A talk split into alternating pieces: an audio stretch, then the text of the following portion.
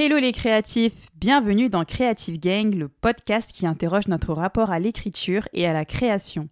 Dans l'épisode précédent, vous avez écouté notre échange avec Sarah Goula, professeure de littérature et romancière qui a publié son premier roman Nos silences sont immenses aux éditions Face Cachée. Je vous laisse découvrir la suite de cette discussion passionnante. Sarah nous parle de l'importance de laisser des traces écrites de nos histoires, à la fois pour nous raconter, mais aussi pour faire vivre les traditions dans la lignée des générations précédentes. Elle rend un hommage émouvant à ses grands-mères dont les vies sont une grande source d'inspiration pour elle. On discute également de notre rapport à la peur et comment surmonter la crainte du manque pour consacrer du temps à ce que l'on porte au fond de nous.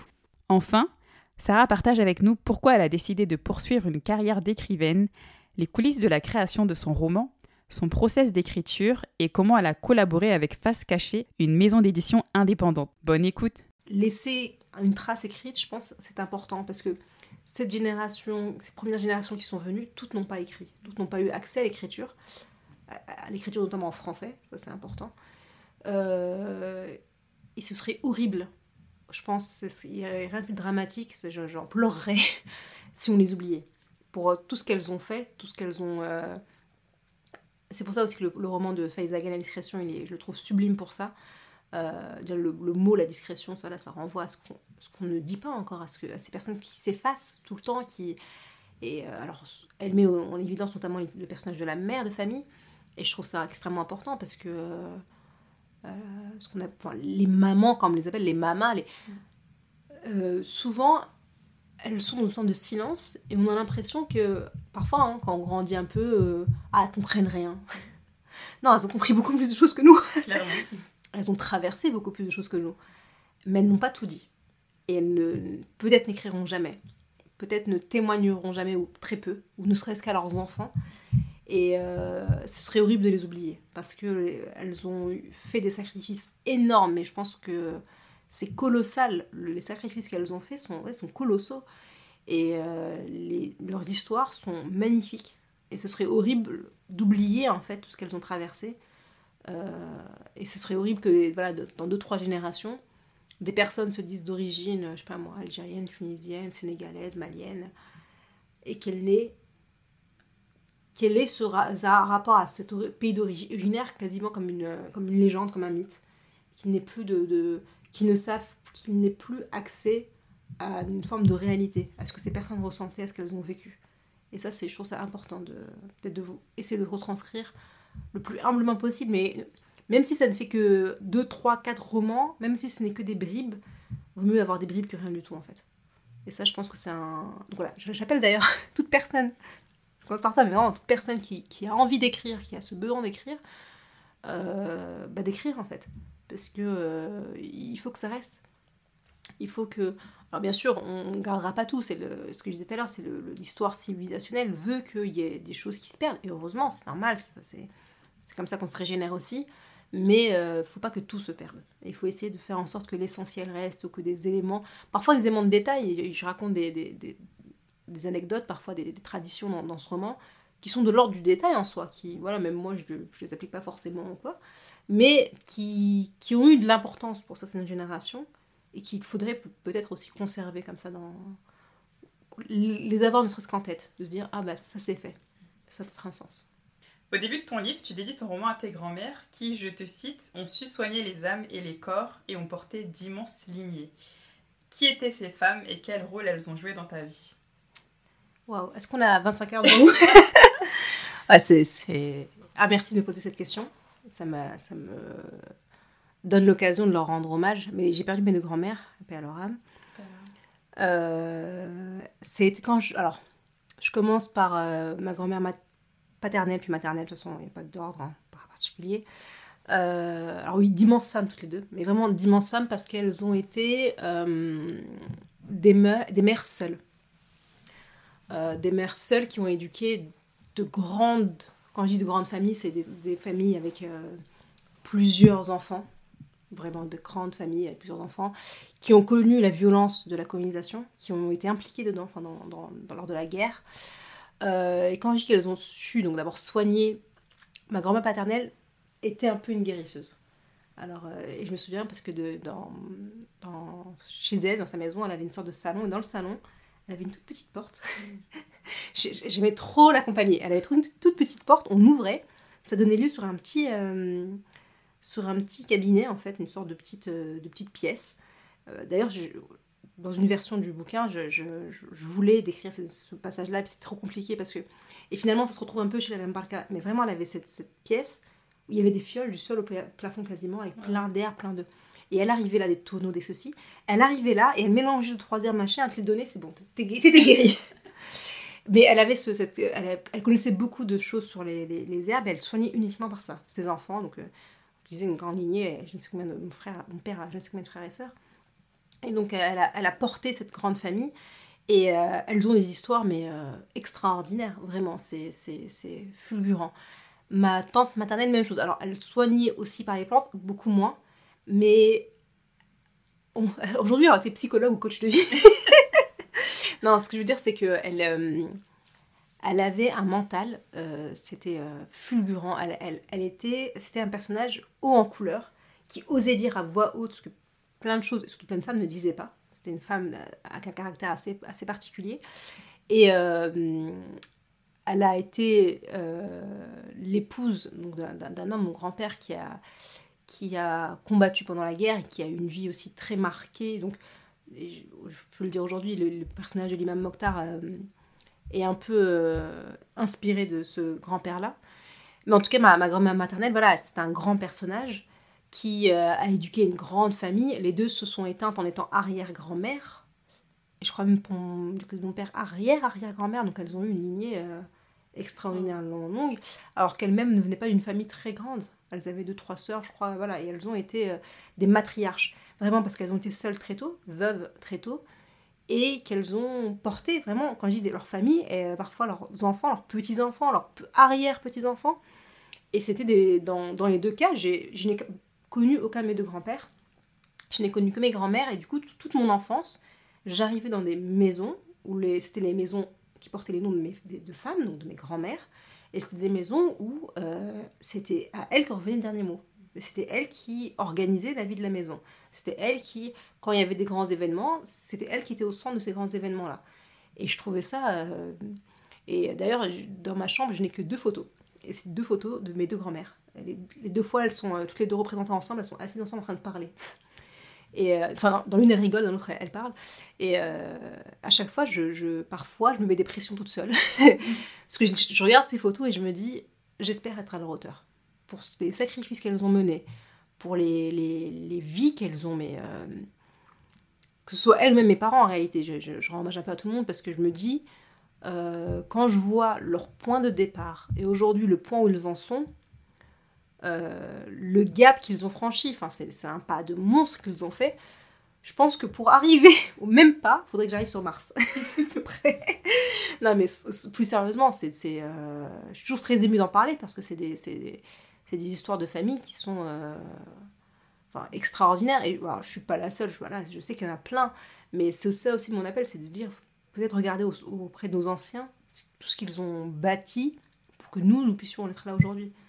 Euh, qu'on n'ait pas vais pas faire l'ancienne, mais qu'on pas l'orgueil d'être parce que, euh, voilà, on a des parce qu'on arrive sur des, des, métiers de cadre, de cadre sup, etc., parce qu'on passe nos journées dans des écrans, qu'on n'ait pas cet orgueil de dire euh, on a réussi par rapport à eux. Peut-être qu'ils ont réussi plus de choses, ils ont réussi à maintenir des, familles, ils ont réussi à bâtir et maintenir des familles, ce n'est pas évident, euh, en traversant des événements historiques extrêmement violents. Et ça, je pense qu'il faut bien l'avoir en tête aussi. Donc voilà. je tenais vraiment à leur dédier ce livre parce que je pense que il y a plein de passages où j'ai repensé à elles en les écrivant, il y a plein de passages qui sont inspirés de leur vie. Euh, sans faire du copier-coller, c'est de la fiction, j'insiste, mais il y a plein de passages qui sont inspirés de leur. Euh, même des, des, formules qui sont inspirées de leur. Euh, de leur. de leur manière de parler, en fait. Donc, ça, j'ai voulu plein de choses. Donc, guérissait, pareil, le personnage de la tisseuse. Mes deux grands-mères tissaient, d'ailleurs j'ai des tapis d'elle dans ma chambre que j'ai conservé parce qu'elle tissait et que je trouve ça trop beau de, se dire que. D'ailleurs, le, tapis auquel je fais référence, il y a un tapis dans l'ouvrage qui est un tapis de laine blanc avec des rayures bleues en fait, c'est un tapis qui existe vraiment, que ma grand-mère maternelle a tissé, que j'ai conservé, que j'espère conserver longtemps, en fait. Mm. Que je- voilà, c'est un tapis qui existe. Ah, c'est un super bel euh, voilà. tout cas. Mais c'est Ouais. voilà, c'est des choses que je j'ai mis quelques petites euh, quelques petits détails comme ça de leur vie dans le, dans le roman parce que voilà, je fallait que ça reste aussi ça. Mm. Donc je suis contente que tu me poses la question ça. Ouais. euh, Ah, parce que c'est tellement des sources d'inspiration. euh, Ouais, les, les- les parents, les grands-parents, ils ont des histoires, euh, comme tu as dit, incroyables. Mm. C'est- C'est vrai, enfin, moi, je- moi je ne peux, peux être que complètement humble en fait devant tout ce Mm. qu'ils ont réalisé.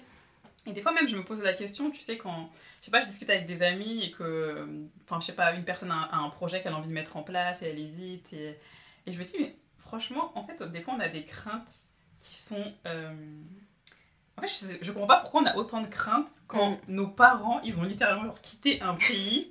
Genre, ils ont quitté leur famille en, en arrivant dans un pays, dans un nouveau pays justement où ils maîtrisaient pas forcément la langue, où ils connaissaient parfois personne, où ils ont, ils ont pu galérer, cumuler des jobs. Enfin bref, c'était un contexte, un environnement complètement différent.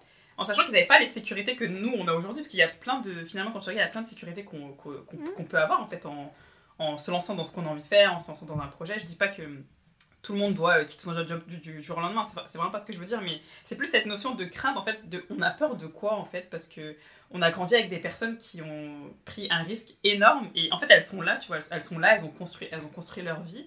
Euh, bien sûr, il y a eu des périodes difficiles euh, et que c'était pas facile, c'était vraiment vraiment pas facile, mais aujourd'hui elles sont là, enfin.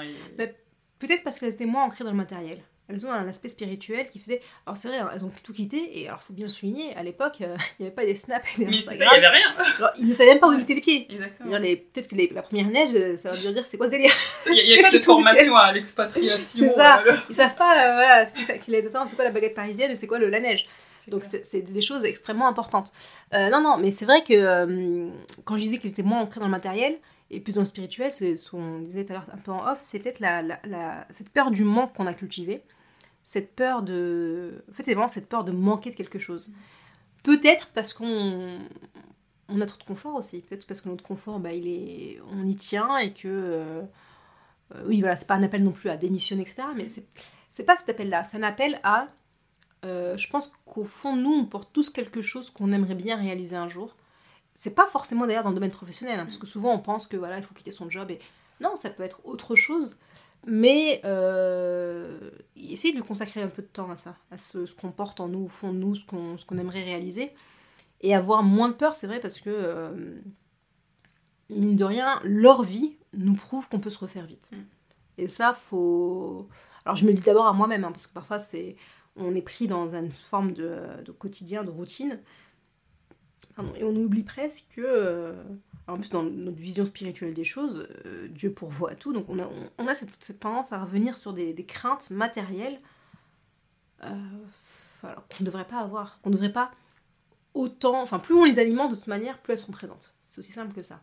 Donc peut-être se défaire un peu de cette vision-là des choses où voilà, on, ne sait pas, et de ce que je disais tout à l'heure, c'est de, de se poser la question euh, de qu'est-ce que, que sont nos réels besoins. Voilà, redéfinir pas ce que la société nous dit qu'on doit avoir comme besoin, quels sont nos réels besoins, qu'est-ce qu'il nous faut pour avancer, et à partir de là, à partir de ça, essayer de justement de construire et d'aller voir un peu plus loin euh, par la suite. Ça c'est important, je pense. Justement, pour rebondir sur, sur ce que tu es en train de dire, ça me fait penser que dans ton roman, l'aspect spirituel, il est très présent. Et je veux savoir, toi, comment tu avais abordé cette, euh, cette, euh, cette approche-là, justement, dans ton roman de la spiritualité? Et euh, est-ce que tu as eu des challenges par rapport à ça? Et comment ça s'est passé même avec tes éditeurs? Alors, la question de la spiritualité était pour moi plus qu'essentielle parce que si je la retirais, ben, je retirais l'essence même de l'ouvrage. Ou alors je ne situe plus dans, dans, dans un village algérien. ça n'aurait plus de sens. En fait, ce serait totalement vide de sens puisque c'est comme ça qu'ils perçoivent le monde. Si on leur retire ça, ben, je, ne raconte plus ce village-là, je raconte autre chose. Ça, c'est extrêmement important, la part spirituelle. Euh, c'est pas une part de donneuse de leçons, loin de là, c'est vraiment, euh, je- j'essaie de retranscrire comment ils perçoivent le monde, comment ils voient le monde. Par rapport à ma maison d'édition, honnêtement, j'ai eu aucun souci. c'est passé. euh, et ça, d'ailleurs, je, remercie beaucoup ma, ma maison d'édition et mes éditeurs et éditrices. Parce que, euh, oui, le, le roman été tout de suite bien accueilli. Il y a eu un énorme travail de correction à faire sur le roman, mais c'était pas c'était vraiment de la correction par rapport à. euh, parfois, il a fallu que je, que je développe certains aspects justement pour mieux comprendre certaines traditions. Parce que parfois, je, c'est vrai que j'allais un peu vite. J'aime beaucoup l'allusion, parce que j'aime bien laisser la place au lecteur de se faire son imaginaire. Mais parfois, pour des traditions qui sont vraiment méconnues, on ne peut pas être uniquement dans l'allusion. Il faut développer un petit peu. Donc c'est plutôt ça qu'on a fait avec la tradition, c'est on l'a développé, on a lu le livre à voix haute pour voir si ça sonnait bien, si euh, s'il n'y avait pas de moments qui étaient un peu plus faibles, si euh, on a inséré un ou deux épisodes pour, euh, illustrer certains aspects du, bouquin, pour mieux asseoir notamment la, Zora comme guérisseuse, etc. Mais non, au niveau de ma maison d'édition, j'ai eu la chance de ne pas avoir de retour sur cet aspect-là. Au contraire, il a été salué parce qu'ils sont bien compris que c'était un aspect fondamental de l'œuvre. C'était euh, sans ça, euh, voilà, je raconte vraiment autre chose. Mm. C'était ouais, c'était nécessaire. Et pour revenir justement sur ta maison d'édition, en fait, bah, je posais la question parce que, euh, quand on en discutait un peu tout à l'heure en off, on parlait du, du, risque, en fait, quand tu as envie d'être publié, bah, quand tu as un, auteur ou autrice racisé, bah, tu peux être confronté à de la censure quand, en tout cas, les, traites, les, pardon, les sujets que tu traites ou bien euh, quand tu places dans un histoire, ton histoire dans un contexte, j'en sais rien moi, musulman, ou. Enfin voilà, des, des, des sujets qui sont touchy, on va dire, en France, mm, même mm. qui n'ont aucune raison de l'être, mais, faut, mais la réalité c'est que ça l'est. C'est pour ça que je posais la question c'était si tu avais ouais, pas eu de. L'impression d'être au-delà même de l'aspect spirituel, d'être censuré sur des choses que tu voulais aborder dans ton histoire en fait. Oui, alors ça justement. Euh, je me suis posé la question en amont. Donc, quand j'avais fini d'écrire le roman et que je cherchais euh, une maison d'édition pour publier, c'est vrai que euh, je me suis, pas auto-censurée, mais j'ai commencé à. J'ai fait un tri. Un tri que je n'aurais pas fait. Par exemple, si le roman, je l'avais écrit il y a 10 ans, j'aurais été dans le. Je m'en balance partout. Et, mm. et là, alors, c'était un choix. Je voulais, entre guillemets, une petite, sans vraiment euh, aspect négatif ou euh, péjoratif, petite maison d'édition, parce que je voulais accompagner le roman. Et c'est pour ça que. enfin, le, ma relation avec la, ma, maison d'édition qui est face cachée, ça se passe très bien parce que justement, j'ai cette possibilité d'accompagner le roman du début à la fin, jusqu'à la, couverture. Hein. J'ai eu le choix d'absolument tout. Euh, j'ai eu, euh, j'ai été impliquée donc dans la construction de l'objet et de livre. Euh... ça, c'est important de le souligner parce que c'est vrai que dans les, les grandes maisons d'édition traditionnelles, en fait, euh, l'auteur, ce que m'a expliqué une éditrice, c'est que ouais, l'auteur, en vrai, t'as pas le choix final. Enfin, en fait, tu discutes bien sûr du titre et de la couverture, mais en vrai, le, le, fin, le dernier mot quand tu as signé ton contrat, c'est l'éditeur en fait. Oui, c'est ça. Là, j'ai pas eu du tout cette approche-là. J'ai pas eu enfin, le sujet leur parlait carrément. Donc après, ils ont, ils ont un catalogue qui, euh, qui, correspond à mon type de sujet. Euh, c'était leur premier roman. Ils cherchaient un premier roman et ils cherchaient un premier roman aussi qui soit leur image. Je pense, qu'on, nous, je pense que c'est un, un beau mariage, c'est un heureux mariage entre, entre mon roman et euh, la maison d'édition Face Cachée. Et donc voilà, il y, a eu tout un travail qui a été fait autour de l'ouvrage sans vouloir dénaturer. Alors, sachant que moi, au préalable, comme j'écrivais sur l'Algérie, j'ai pris beaucoup de précautions parce que je voulais pas non plus, malgré tout, je suis née ici, j'ai grandi ici en France, je ne voulais pas venir et poser un regard sur l'Algérie de la petite française qui est, enfin, d'origine algérienne mais qui a grandi en France. Ça, je ne voulais absolument pas ça. Je voulais vraiment être, euh, ne poser aucun regard condescendant, ne poser aucun jugement parce que ce n'est pas ma position, j'ai pas à juger. Et ça, j'ai été extrêmement pointueuse là-dessus. J'ai essayé, du moins dans la mesure du possible, d'être la plus neutre possible à ce niveau-là, de ne pas mettre mon point de vue dans, ce que je racontais. Euh, et ça a été totalement respecté par ma maison d'édition. Il n'y a aucun moment il y a eu une reprise de ah, cette formulation, non, ou ce regard, non, pas du tout. C'était au contraire, euh, vraiment, euh, je, les remercie encore parce qu'au niveau de, de l'histoire, vraiment, il n'y a rien qui a été touché. C'était vraiment des, des, apports de développer, au contraire, même développer des certains aspects pour mieux expliquer pourquoi on réagissait comme ça. Cette cérémonie, qu'est-ce que c'est Venir à la développer. C'était plus ça pour donner une forme d'harmonie, en fait, d'équilibre tout au long de, l'ouvrage, sans le charger de notes de bas de page pour expliquer aux gens. Il y en a quelques-unes, parce que bon, on ne peut pas tout, euh, tout développer, mais on ne voulait pas charger le livre de notes de bas de page, ça aurait cassé la lecture, ça aurait été un peu plus pénible euh, en termes de lecture. Voilà, tout à fait. Et euh, concernant donc la construction du livre-objet, c'est vrai que là encore, j'ai été, voilà, on m'a demandé mon avis pour tout si je peux dire un mot sur la, la couverture. Oui, qui est magnifique. Merci. C'est alors c'est l'artiste euh, Losa Pardo qui l'a qui l'a réalisé que, que, que, je remercie aussi à nouveau parce qu'il est, extrêmement talentueux. c'est un très beau travail. Et euh, on a voulu voilà prendre un moment clé de, de, de l'ouvrage pour le représenter. Donc c'est un moment où euh, Zora récupère un, un fil d'or sur une stèle. et alors je vais raconter les secrets de fabrication. De cette, en fait, de ce, donc, ce sont mes mains qui sont peintes finalement, parce qu'on a fait un gros travail de plusieurs images et finalement il a fallu que je, je représente avec mes mains cette scène-là. Bon, mes mains, ça n'a pas d'importance en soi, hein, mais c'était euh, important parce que c'était le, on voulait montrer des mains, enfin mettre en évidence cette partie du corps, puisque euh, Zora est une guérisseuse qui passe son temps à, à, malaxer, à masser, à mélanger. Il y a un travail très manuel qui est fait, et souvent on voit ses mains un peu euh, danser d'une fiole à l'autre. Ça, c'était important de remettre ça au centre. on voulait une image qui soit un peu au mouvement aussi, justement, pour rendre compte de tout cela. Et, euh, et, voilà, donc euh, c'est une couverture que, qui, me, qui me parle beaucoup. Et puis voilà, c'est vrai que sa couleur, donc elle est un peu orangée, c'est très lumineux. Enfin, et à la fois un côté mystique avec ce, bleu, cette, cette part sombre en bas de, en bas de page. Euh, on, a, voilà, on a voulu une couverture qui se démarque aussi. C'était le jeu. Et puis, non, je suis très satisfaite de vraiment. Je, on a fait plusieurs essais avant de, et plusieurs croquis avant d'arriver à, à, cette couverture-là. Et ouais, c'est donc je suis vraiment contente d'avoir été impliquée dans tout ce, mm. toute cette phase-là. Et même, c'est moi qui ai proposé le Sapardo comme, euh, comme artiste. Donc vraiment, ça, je dis que je ne peux que remercier ma maison d'édition qui m'ont laissé toute une, euh, oui, vraiment, le un aspect très. Ouais, un champ, Enfin, parce qu'un champ libre. Hein, là, là, là, à ce niveau-là, je ne peux pas dire que, que j'ai pas eu le, le, choix de ce que je de l'objet euh, de l'objet et j'y tenais parce que quand je parlais tout à l'heure du fait que quand j'étais enfant je, j'étais attirée par des couvertures et je, voulais ça je voulais aussi mm. que mon que l'objet finit je pense pas que j'aurais pu avoir cette, euh, cette liberté dans d'autres mm. maisons d'édition. Peut-être pas. C'est vrai que des fois, ils, tu vois, ils prennent en compte euh, l'aspect euh, bah, commercial, en fait. Et en fait, ce qui est drôle, c'est que tu vois, ce que toi, tu vas croire qui peut marcher auprès d'un public, en fait, ça se trouve, tu es complètement à côté de la plaque, mais aussi. tu le sais pas parce que le public auquel je m'adresse, t'as pas... Enfin, en fait, il y a plein de... Puis aussi, il y a la question de la collection. C'est-à-dire que là, c'est le premier roman qui est publié par Face Cachée.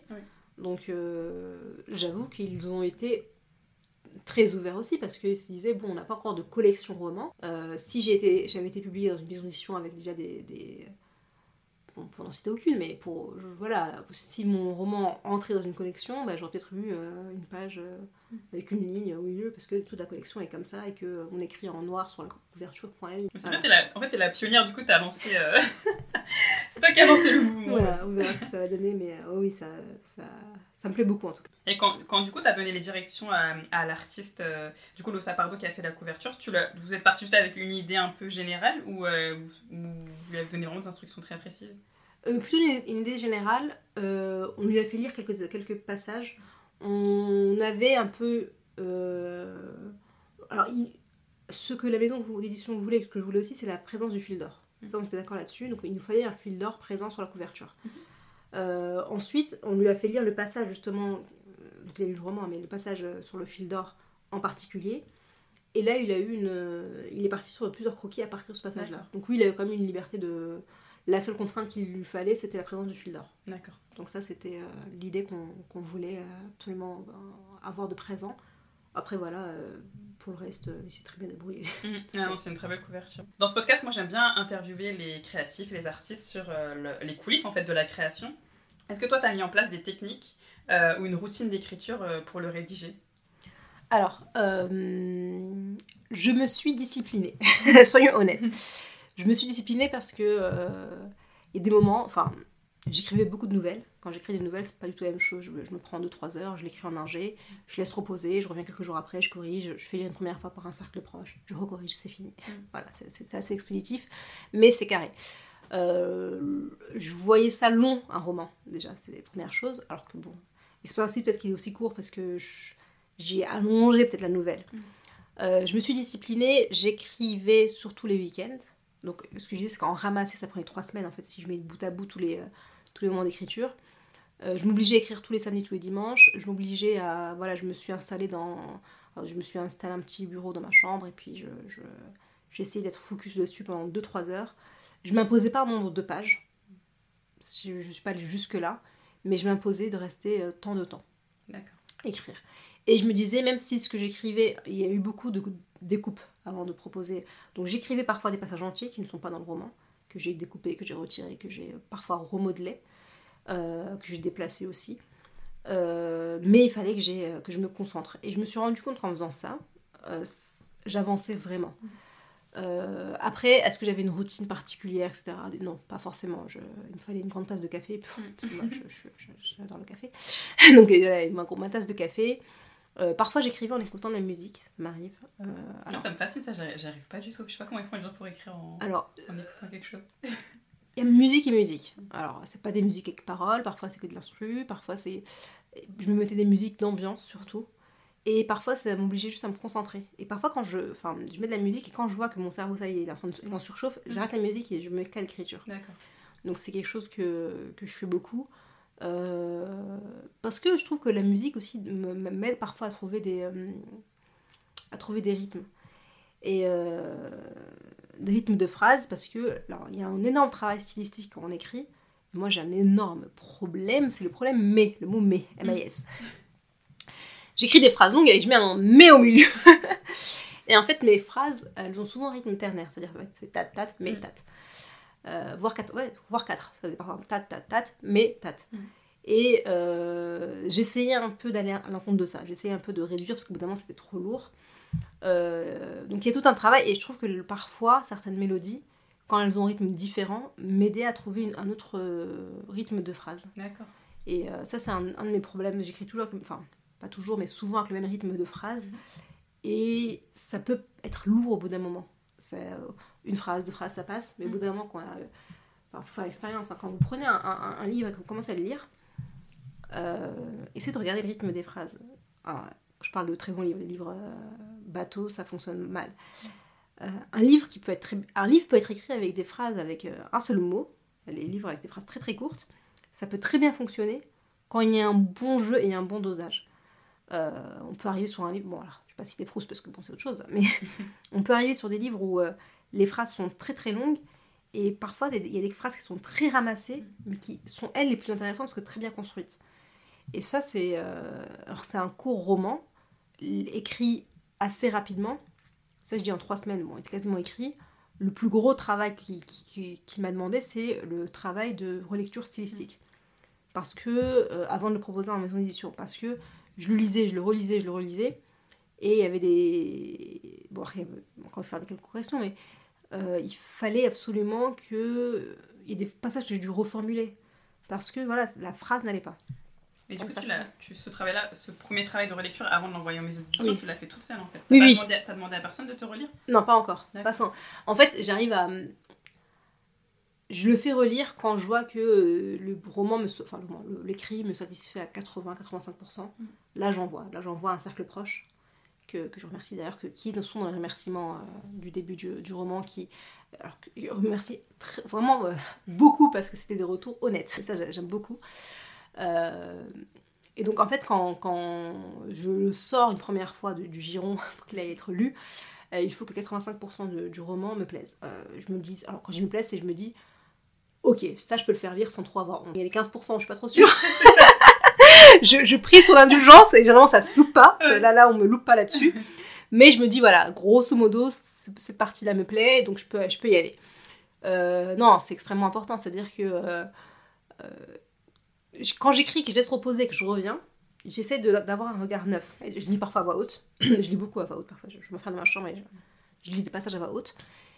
Et j'essaie de voir comment ça sonne à l'oreille. Et parfois, c'est pas beau, enfin, faut le dire. C'est. Waouh Parfois, je dis pas ça, je me dis, arrête Est-ce que tu aurais envie de le lire Genre, non, arrête Et ça, il faut, faut, faut, oser. Mm. Et euh, je pense que c'est un, un, travail qu'on. Enfin, si c'est humblement un conseil que je pourrais donner, c'est ça. C'est vraiment. Euh, euh, faut pas être trop dur avec soi-même, mm. mais faut être exigeant. Il faut se dire. écrire, c'est pas simplement j'ai une belle idée d'histoire et j'y vais oui, l'histoire est importante. Alors, c'est peut-être mon côté très euh, langue française, parce que j'ai beaucoup travaillé sur la stylistique, mais euh, je pense que le style est important. Le, le, ouais, la manière. Et tous mes écrits ne se valent pas. Il y a des, des, nouvelles je, que j'apprécie beaucoup parce que voilà, il y a un beau travail. Il y a des nouvelles, j'aime beaucoup l'histoire, mais quand je les lis, je suis là. Oh, vraiment. vraiment. C'était fort. voilà, c'est va te reprendre un petit peu. Et malheureusement, j'arrive pas à les reprendre, donc je les laisse un peu de côté. Mais voilà, j'arrive, je, j'arrive alors pas objectivement, mais j'arrive, j'essaie de plus ou moins d'évaluer le niveau mm. d'écriture. Et quand, quand c'est pas bon, bah c'est pas bon, c'est pas grave, il n'y a pas mort d'homme. Hein, c'est, c'est, comme ça que tu te peaufines et que tu améliores aussi ton style. C'est comme ça que je me peaufine, c'est pour ça que je demande, quand les gens me font des retours, je leur dis soyez honnêtes. Mm. Je peux pas prendre toutes les retours, toutes les remarques, parce qu'il ne faut pas non plus être influençable à souhait, mais euh, il y a des, euh, éléments qui sont, quand il y a des, quand des commentaires construits, mm. euh, ça aide à, avancer. Enfin, moi, je vois comment j'écrivais à 10 ans et aujourd'hui, ça n'a rien à voir. Mm.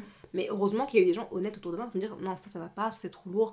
Ah, t'en fais des tonnes là-dessus, parce que parfois, j'en faisais des tonnes. J'ai eu une période où j'écrivais de longues phrases. Je ne pouvais plus. Et j'ai eu une période où j'écrivais des phrases très courtes. Alors, c'était trop sec. Donc, il faut trouver le, le, juste milieu. Mm.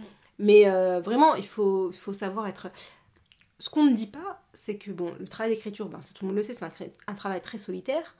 Euh, mais c'est comme un, pour moi, c'est le même travail qu'un sportif. C'est-à-dire que bon, il faut une certaine discipline.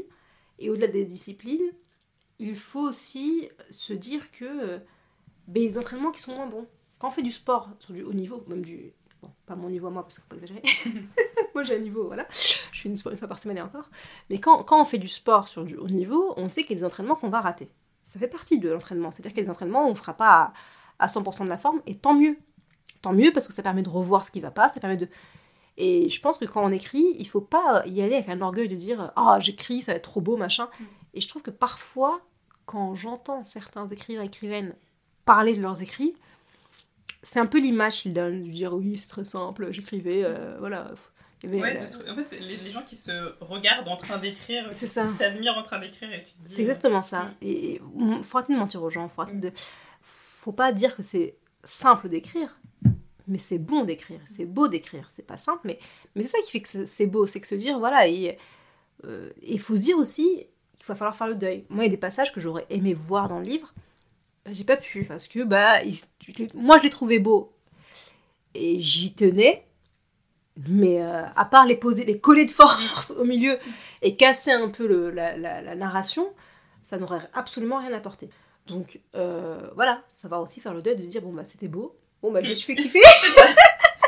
Euh, j'aime bien, enfin l'autrice Lorraine Safo, elle dit que par rapport à ça, des, des choses qu'elle a écrites et qui finalement ça fonctionne pas, elle dit en fait ça, finalement, tu vas toujours le réutiliser oui. quelque part, quelque part ailleurs, même si ce sera peut-être dit différemment avec d'autres termes, etc. Oui, oui c'est vrai. Ça t'inspire à d'autres choses. Mais je crois que dans ce, dans ce roman, il y a une ou deux phrases, vraiment une ou deux phrases, hein, mais qui proviennent d'une autre nouvelle qui n'est jamais sortie et que j'aimais beaucoup. Et hop, je me suis dit, allez, faut, bah oui, faut la recase, franchement. Faut recycler quand même. soyons écolos, recyclons nos écrits. Non, mais c'est extrêmement important, ça, de se dire que. Mais voilà, s'il y a des je peux pas me permettre de donner des conseils parce que je pense que chacun a, doit développer sa routine. Euh, moi, je, et en toute honnêteté, moi je sais que le, ce qui me fait énormément défaut et ce sur quoi je travaille, c'est la discipline. Mm. C'est-à-dire que c'est un travail de longue haleine. Euh, et moi, ce qui me bloque, c'est que quand j'ai une idée en tête, là j'ai mon idée de second roman hein, qui a commencé à, à prendre, euh, je dois laisser mûrir parce que je, je, nourris beaucoup de ce que je vois et il me faut beaucoup d'écrits, beaucoup de lectures, beaucoup de, il faut beaucoup lire aussi. Hein. Mm. Ça, je sais qu'on ne dit pas assez, mais euh, si vous voulez écrire, lisez, lisez, mm. lisez, lisez. Pour éviter de se dire, euh, je vais le roman révolutionnaire. On n'écrit pas à partir de rien. Pour éviter aussi de... Et pour savoir aussi ce qui fait un bon et un mauvais roman. Ça aussi, je pense qu'il faut écrire, faut lire, faut lire. Et pas avoir... Moi, j'ai lu des bouquins, après c'est nullissime, ça me tombe des mains, c'est pas grave. Je me dis, euh, j'espère ne pas écrire ça. Voilà, c'est ça. Mais ce qu'on dit tout à l'heure aussi, mais si tu lis quelque chose de magnifique. Moi, j'adore quand je lis quelque chose de super beau, je me dis, oh là là, cette phrase. Ah, cette phrase, si je l'avais pensé. si je l'avais eu en première. Et c'est ça qui est beau aussi dans le travail d'écriture. C'est tout un travail immense à faire en, parallèle, mais c'est. Euh, c'est. Euh, oui, enfin voilà, c'est un travail de longue haleine, mais c'est un travail très enrichissant. C'est. Humainement parlant, c'est sur différents aspects, ouais, ça apporte énormément. Et ça, c'est quelque chose, euh, je ne peux que recommander. Après, aussi, dernière chose, euh, je pense qu'il ne faut pas toujours écrire dans le but d'être édité. je le dis, il y a beaucoup de nouvelles que j'ai écrites, que personne n'a jamais lu, enfin, que mon cercle proche a lu, qui ne sortiront probablement jamais, qui sont posées dans un coin, enfin posées dans un, drive quelque part. Et c'est pas grave. Ça aussi, il faut, se dire, euh, quand s'entraîner à, à, écrire, c'est aussi écrire des choses pour soi, pour, euh, Vraiment, prenez l'exemple du, sportif qui va voilà, faire des, euh, qui court un 100 mètres, et bien peut-être qu'il va courir mille fois un 100 mètres que personne ne verra jamais. On le verra une seule fois au, JO, mais tout le, tout le, travail le reste du temps, on ne les verra pas. Peut-être qu'il fera de meilleures performances à l'entraînement que le jour de la compète, et que cette magnifique performance, il a battu un record mondial, j'en sais rien, personne ne la verra. C'est comme ça, c'est partie du job. ne pas se dire j'écris pour être publié. Ça, si on se dit ça, c'est, je pense qu'on biaise le jeu. C'est j'écris si j'estime que c'est vraiment bon et que ouais, c'est abouti, ou du moins à 99, 90% c'est abouti, bah là je tente ma chance. Mais euh, je me dis pas. Parce que j'ai eu, je m'en souviens une fois il y a, très longtemps, j'écrivais, je faisais des travails, un peu de commande, et euh, il y a un homme qui m'a. ah, ça m'a fait rire. Rire, non pas rire, mais là je- j'en ris aujourd'hui, qui m'avait dit oui, euh, j'avais compté. Alors qui connaissait pas du tout les, euh, je pense le, le milieu de l'édition française, et il disait oui, j'ai regardé, euh, euh, un livre coûte tant, si j'écris un livre et que j'en publie tant et que j'en vends tant, ça me fait tant, en fait c'est de l'argent facile. Je me dis, qu'est-ce qu'il me Ouais. raconte? Il est à l'ouest, lui. à l'ouest Ouais. Et à l'ouest, c'est en plus en- persuadé que oui, euh, en fait, je vais écrire. Et je lui ai dit, bon, bah, du coup, vous, vous voulez écrire sur quoi? Il n'avait même pas de projet, dit, ah, j'ai trouvé un truc vite fait. En fait, c'est ça, c'est que si on pense écrire pour, de manière orgueilleuse ou uniquement pour, pour être publié, là, il faut revoir ses- son intention première, de, son rapport à l'écriture. C'est un rapport qui est. euh, c'est un rapport viscéral en plus. Ça, ça- quand, quand on écrit, c'est viscéral, ça nous prend trip et c'est. C'est long, c'est c'est un processus très très long. En Non, cas, pour ça, moi, c'est- c'est quelque de chose de très long. dire que c'est facile, là, genre, moi je pense que tu, c'est vrai, ça se voit que t'as jamais écrit, Voilà, t'as jamais écrit un livre pour dire ça, C'est ça. clairement.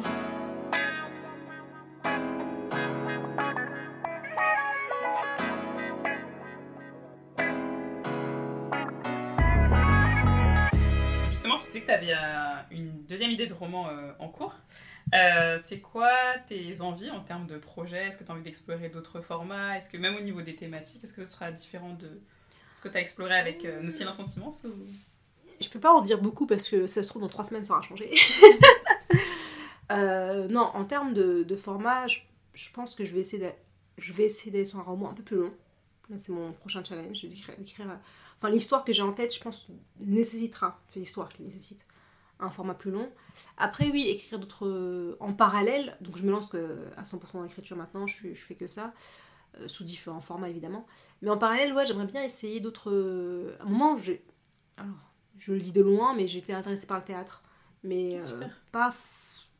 Je sais pas si ça aboutira. Hein. Ça, pareil, c'est quelque chose que j'écris pour moi. On verra si un jour ça aboutit, si j'ai une vague idée en tête. Mais euh, j'ai jamais vraiment. euh, Je me suis jamais posée sur le théâtre. Mais euh, je pense que euh, je ne me ferme aucun format parce que tous les formats s'enrichissent mutuellement. Peut-être que. euh, tout à l'heure, je disais, je crois en off, que j'avais écrit de la poésie que personne par contre n'a lu parce que je- là faut être honnête c'est pas de c'est médiocre c'est médiocre mais le fait d'avoir parce que je les ai relus hein, le temps je me dis c'est trop nul mais le fait de m'être exercé à écrire de la poésie peut-être que ça a un peu influencé bah, justement dans nos séances immenses la part un peu poétique dans la, dans la prose parce que j'arrive pas à faire de la poésie en elle-même mais euh, peut-être que ça a fini par euh, je sais pas moi imprégner par euh, diffuser dans ma prose une forme de une autre, une autre, une autre mélodie en fait. Donc voilà, donc j'ai plein de projets d'écriture. Je me crée des opportunités aussi. Et euh, oui, là sur mon deuxième roman, je, je- suis dans la phase où je collecte beaucoup d'informations. Je collecte beaucoup d'éléments. Euh, j'ai les principaux personnages en tête, mais j'ai une. euh, comment dirais-je? J'ai des esquisses de personnages. Ils sont pas tous aboutis, pas encore parfaitement aboutis. Donc voilà, j'en suis là. J'en suis à ce moment de, de- de récolte, etc. Par ailleurs, j'essaie de me, me replonger un peu dans l'écriture de nouvelles. Je, là, c'est une question d'équilibre. J'ai une grosse fin d'année, Mm. mais je vais essayer de me rééquilibrer aussi parce que l'écriture de nouvelles, vraiment, ça me, c'est c'est l'idéal pour travailler son style. Et l'idéal pour travailler ses écrits et ses formats d'écrit. Donc euh, voilà, je, je suis un peu très é- hétéro, ouais, ouais, très hétérogène, mais voilà, j'essaie de, de mener à, à bout euh, tous ces projets. Et là, ça fait combien de temps que tu as décidé de te consacrer à 100% à ta carrière dans l'écriture? Et c'est- qu'est-ce qui a été le déclic justement pour ça? Le déclic, c'est que toute cette année, alors quand je dis écriture, c'est au sens le plus large du terme. hein. J'écris de la fiction, mais j'écris aussi pour, euh, pour euh, de manière administrative. J'écris aussi de, moi, ce que j'appelle les écrits froids. hein. C'est, euh, je rédige des, des no- des notes de synthèse, je rédige, euh, je rédige des dossiers, des, euh, des scénarios. Enfin, les scénarios, c'est plus de la réécriture, etc. Et ça, Euh, ça, c'est ce que- c'est des activités que tu fais en freelance. C'est ça, c'est ce que je fais en freelance. Euh, en fait, euh, j'ai eu pas mal de sollicitations pour ça. Donc j'écris, je, réponds à des, commandes. Parfois, je, me propose aussi. Et euh, je le faisais en à côté. Mais finalement, mine de rien, ces à côté-là m'ont beaucoup enrichi. Et je me rends compte que aujourd'hui, je veux vraiment passer beaucoup de temps sur l'écriture. Euh, J'aime bien le côté, euh, mon propre silence commence à me m'appeler. J'aime bien le côté aussi être posé, écrire. Euh, en fait, j'adore ça et je comprends pas pourquoi pendant toutes ces années, j'ai toujours remis ça plus tard. Et euh, j'ai de belles opportunités, on m'en offre de belles parfois, donc je, ouais, je, je, veux me lancer un peu plus là-dessus. euh. Comment ça s'est décidé? Je pense que c'est comme ça, c'est au fur et à mesure que euh, des choses qu'on m'a proposées, je me suis dit, ah, c'est sympa de faire ça, ah, bah, ça c'est cool, et puis là, je me dis, bon, bah, je vais essayer de m'y consacrer à 100% en freelance, et puis pour avoir aussi dégagé du temps pour écrire ce, ce deuxième roman, parce que je sens que ça va être long. Oui. je disais comme ça, hein, comme ça, tout de suite on me dit pas, il est où Je ça. sens que ça va être long. euh. Parce que le premier, le premier roman, tu, quand tu l'as écrit, t'étais encore sa- salarié, enfin t'étais Oui. encore... euh, D'accord. Oui, c'est salarié. C'est ça, j'écrivais sur le week-end. Mm. Euh, après, il y a une partie. j'avais bien avancé, c'était au moment du confinement, donc j'avais bien avancé. Mais je faisais pas que ça, j'enseignais à côté, j'étais en- j'enseignais à distance, enfin, c'est très, très prenant. Ouais. Euh, mais du coup, le, le week-end, je faisais essayer de faire que ça, que ça, que ça, et ça m'a, ça m'a boosté en fait. Par contre, oui, voilà, faut se dire que fallait, mé- enfin, fallait jongler entre le travail, le travail, entre le, le, le roman, entre Mm. voilà, c'était beaucoup de demandes. Enfin, ça, faisait- ça faisait beaucoup de temps en fait de Mm. prix. Et là, j'aimerais bien avoir plus de temps rien que pour l'écriture. Ça, ça me plairait beaucoup. Euh, Très beau projet en tout cas. Toi, quels sont les auteurs et les autrices qui t'inspirent? Mm. C'est marrant, c'est la question. Je réponds jamais avec les mêmes auteurs. C'est bien, c'est une bonne technique ça, n'empêche. D'habitude, c'est vrai, tu sais, tu bugs, tu dis, ah, c'est trop dur à choisir. C'est une bonne technique, du coup. Ouais, euh, mais je bug quand même. Euh, les écrivains, les écrivaines.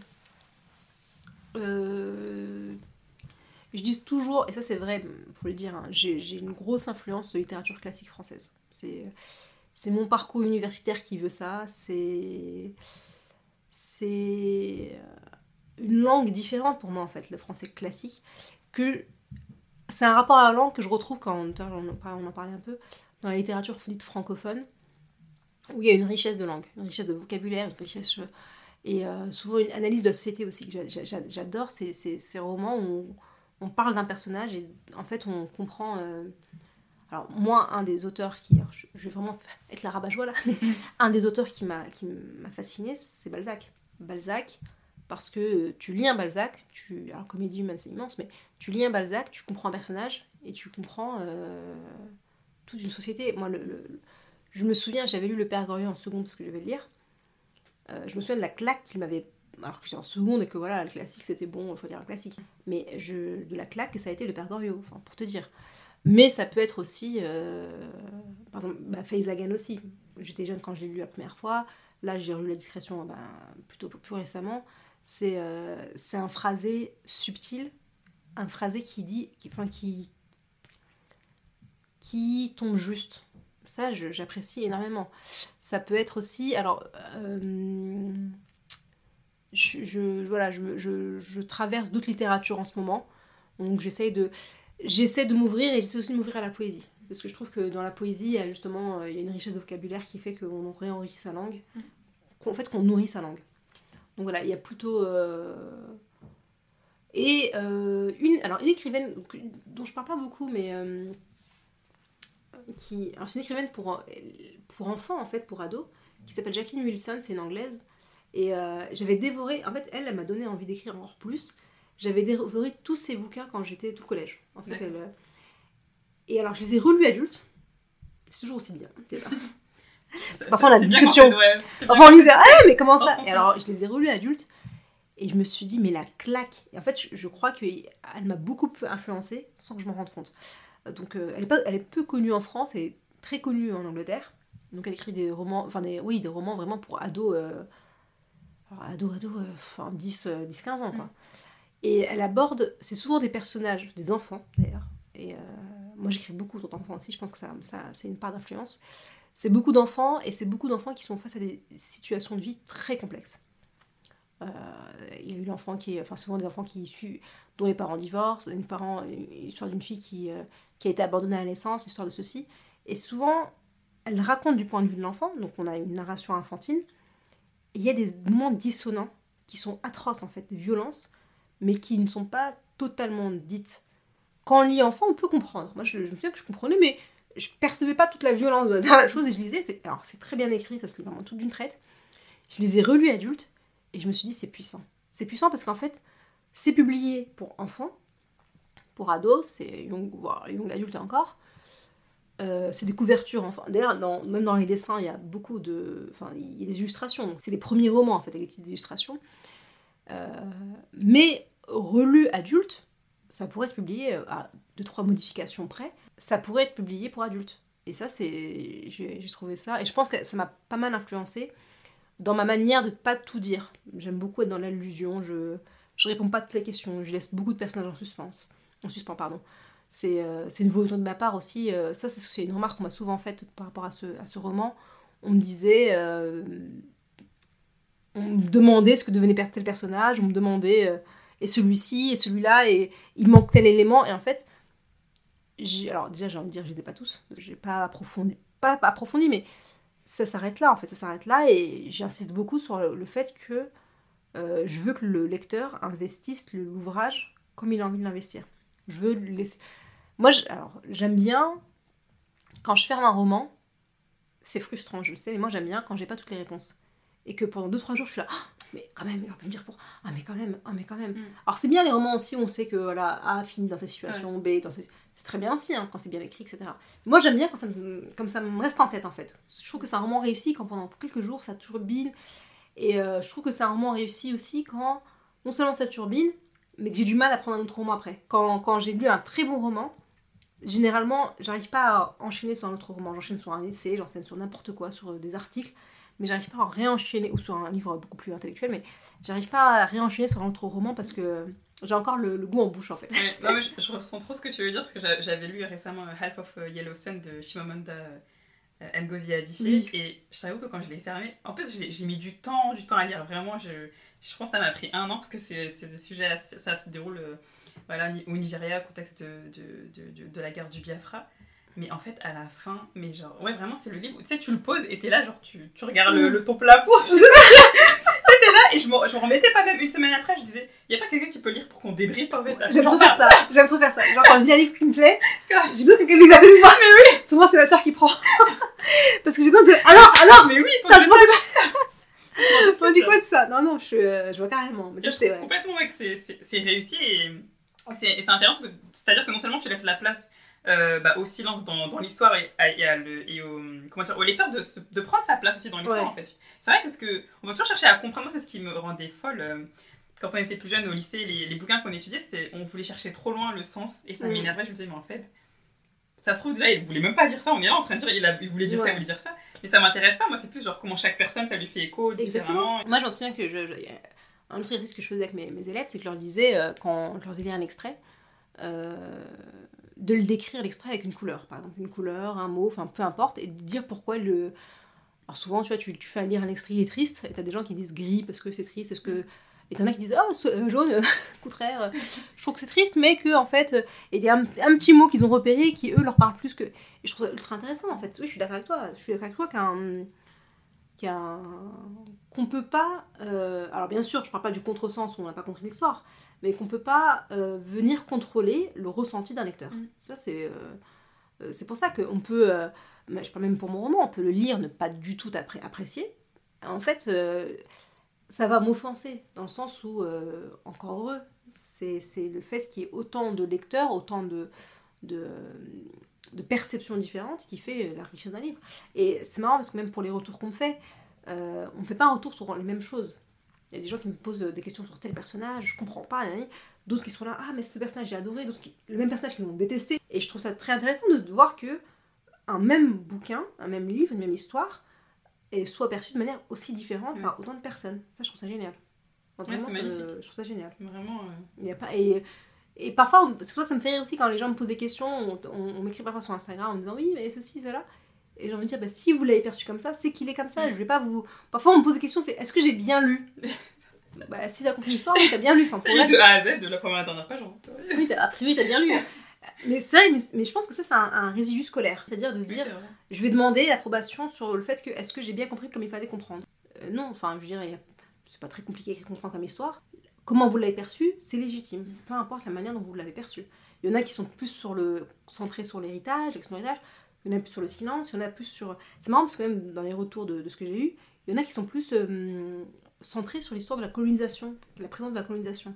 Quand d'autres, c'est plus sur la guérison. Enfin, il y a vraiment d'autres, plusieurs aspects, plusieurs thématiques, et chacun a, voilà, est plus attiré par telle ou telle thématique. C'est normal. Enfin, il n'y a, pas de, y a pas une lecture de, de, cet ouvrage-là. Enfin, je ne me permettrai pas. Ça serait, horrible de dire aux gens, t'as bien lu, t'as mal lu. c'est ça, Ce serait un peu euh, orgueilleux de ma part.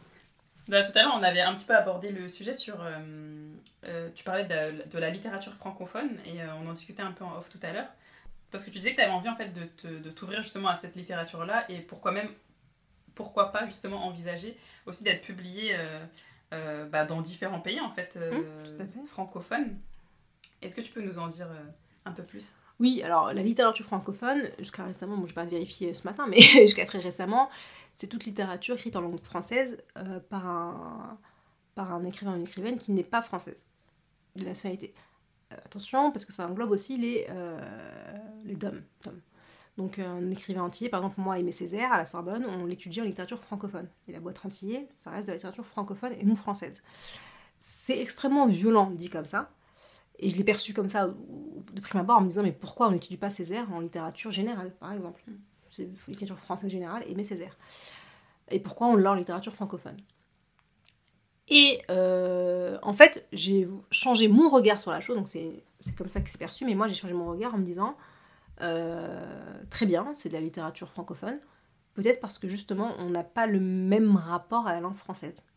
Et euh, au contraire, aujourd'hui, alors c'est très personnel, mais je trouve que la littérature francophone est beaucoup plus riche. Elle est, elle est beaucoup plus poétique, elle est beaucoup plus intéressante alors, j'ai pas lu toute la littérature française moderne, je ne me permets pas non plus de faire un jugement, mais il y a de très belles choses qui sont produites en littérature francophone. Et euh, non, je trouve ça, je trouve ça très beau en fait d'avoir.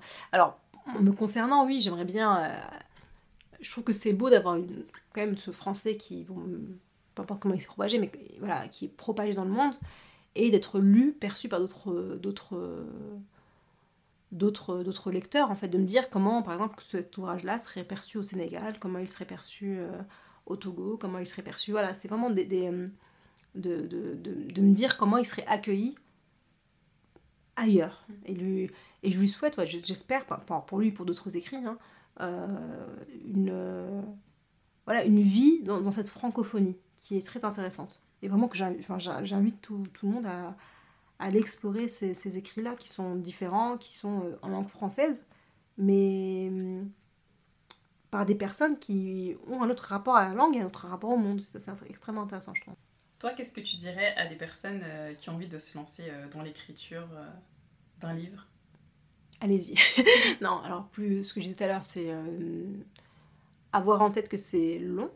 Ne pas... Souvent, on voit l'objet fini, mais c'est long en amont. Euh, trouvez un sujet qui vous plaît. N'écrivez pas parce que c'est la mode d'écrire sur tel ou tel sujet, ça c'est pas, pas intéressant. Écrivez sur quelque chose qui vous plaît. Je vais me concentrer sur l'écriture de fiction parce que l'écriture euh, d'essai ou l'écriture c'est autre chose, c'est autre, un autre travail pour moi, c'est vraiment autre chose. Mais pour l'écriture de fiction, moi je pense qu'il faut oui, euh, vraiment liser énormément. Ça c'est, on a beaucoup à apprendre. Échanger énormément avec les gens, ça aussi dites-vous que c'est comme si vous aviez euh, votre livre, faut le nourrir. C'est comme un enfant à nourrir, et on le nourrit par tout ce qu'on apprend du monde. Ça peut être euh, enfin, d'autres lectures, ça peut être d'autres euh, écouter des, des, podcasts aussi, ça c'est intéressant. Moi j'écoute beaucoup de podcasts d'écrivains pour aussi avoir des tips, de dire ah bah c'est comme ça qu'ils écrivent. Ah, Je dis pas que j'ai, je prends tout, faut pas tout prendre, attention, non. Mais il faut tester, il faut tester, accepter, refuser, faire son propre sa propre routine, mais vraiment se lancer avec un sujet qui nous tient à cœur, un sujet qu'on... Et il faut aller au bout du sujet. Ça aussi, c'est... Euh... Comme je disais tout à l'heure que j'ai écrit beaucoup plus que ce que j'ai publié dans... C'est ça, c'est vraiment aller au bout du sujet, quitte à ensuite faire le deuil de certains passages, mais ne pas rester dans, dans le superficiel.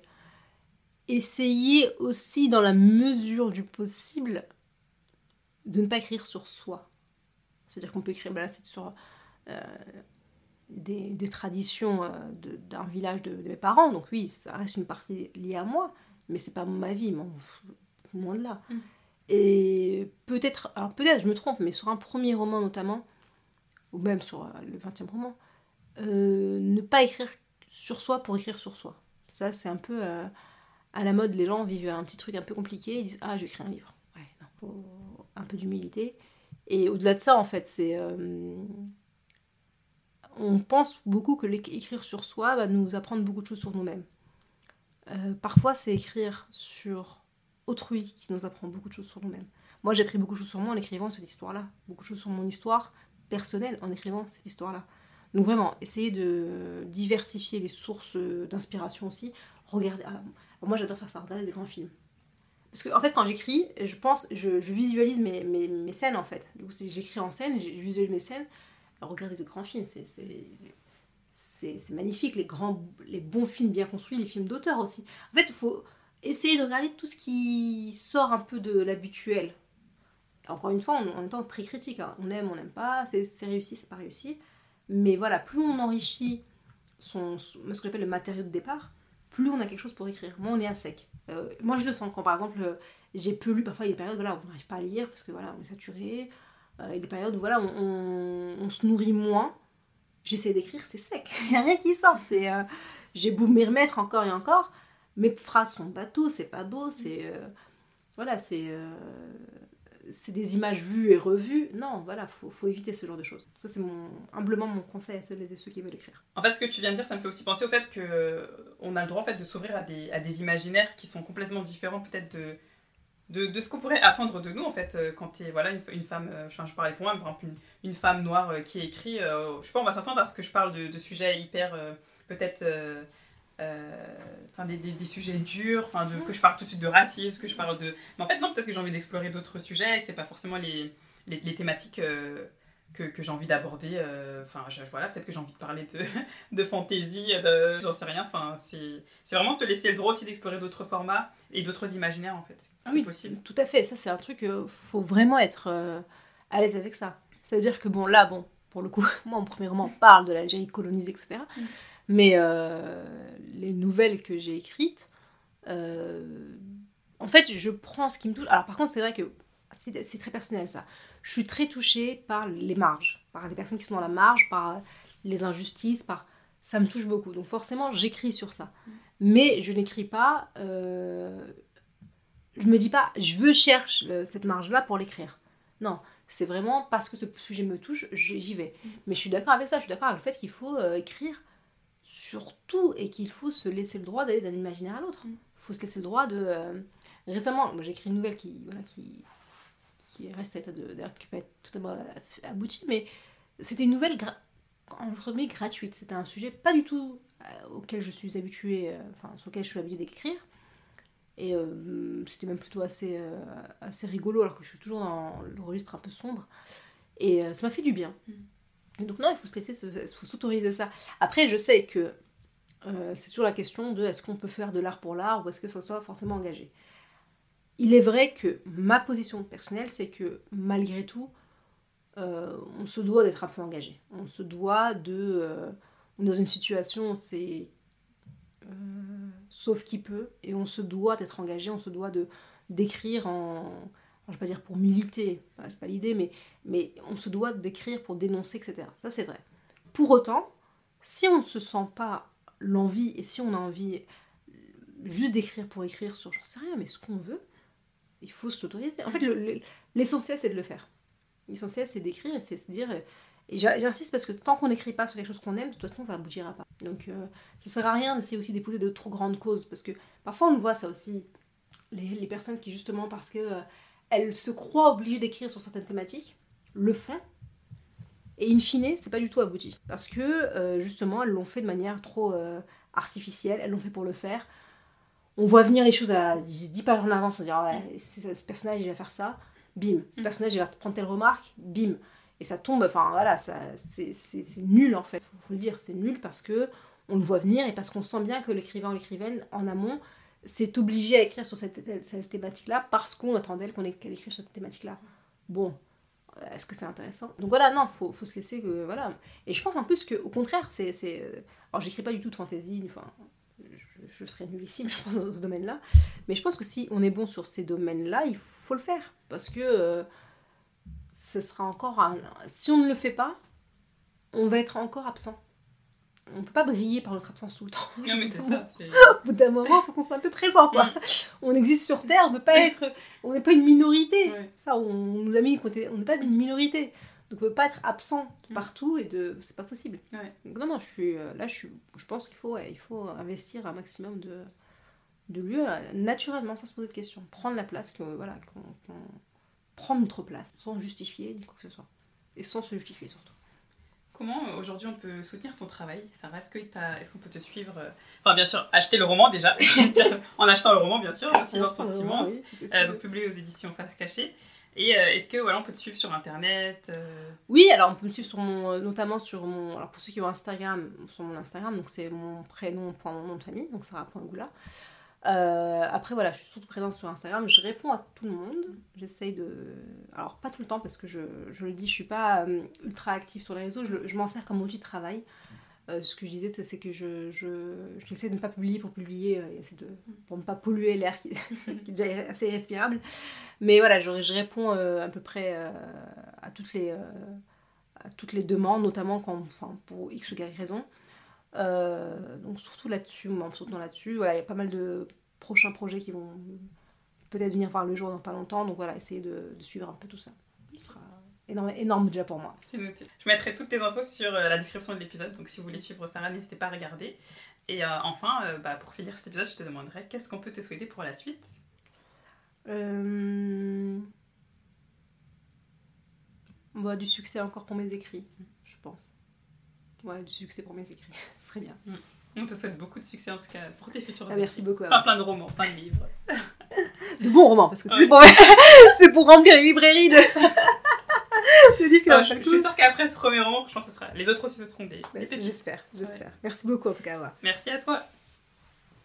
Merci Sarah de nous avoir partagé un peu de toi, ton univers, ton cheminement personnel, ton aventure artistique et tes inspirations. Avant de nous quitter, je vous propose un exercice d'écriture inspiré de l'épisode. Sarah nous a parlé de l'importance d'écrire pour laisser des traces de nos vécus, de nos histoires et de nos traditions, aussi bien pour nos générations actuelles que pour celles à venir. Pour cet exercice, je vous invite à faire un bond dans le temps. Nous sommes en 2032, tu es invité à faire un discours pour la remise de diplôme d'une promotion d'étudiants. Un peu comme ils le font en grande pompe dans les universités américaines, avec euh, voilà des scènes incroyables, un public de genre euh, des milliers et des milliers de personnes. Raconte-nous, qu'est-ce qu'il s'est passé ces dix dernières années? Qu'est-ce que tu as appris? Quelle personne es-tu devenue? Qu'est-ce que tu as accompli? Si l'envie vous prend de me partager vos écrits ou bien à la communauté, inscrivez-vous à la newsletter dans laquelle je prolonge aussi la réflexion autour du process créatif et de l'écriture grâce au lien dans la description de l'épisode. Je vous dis à très bientôt.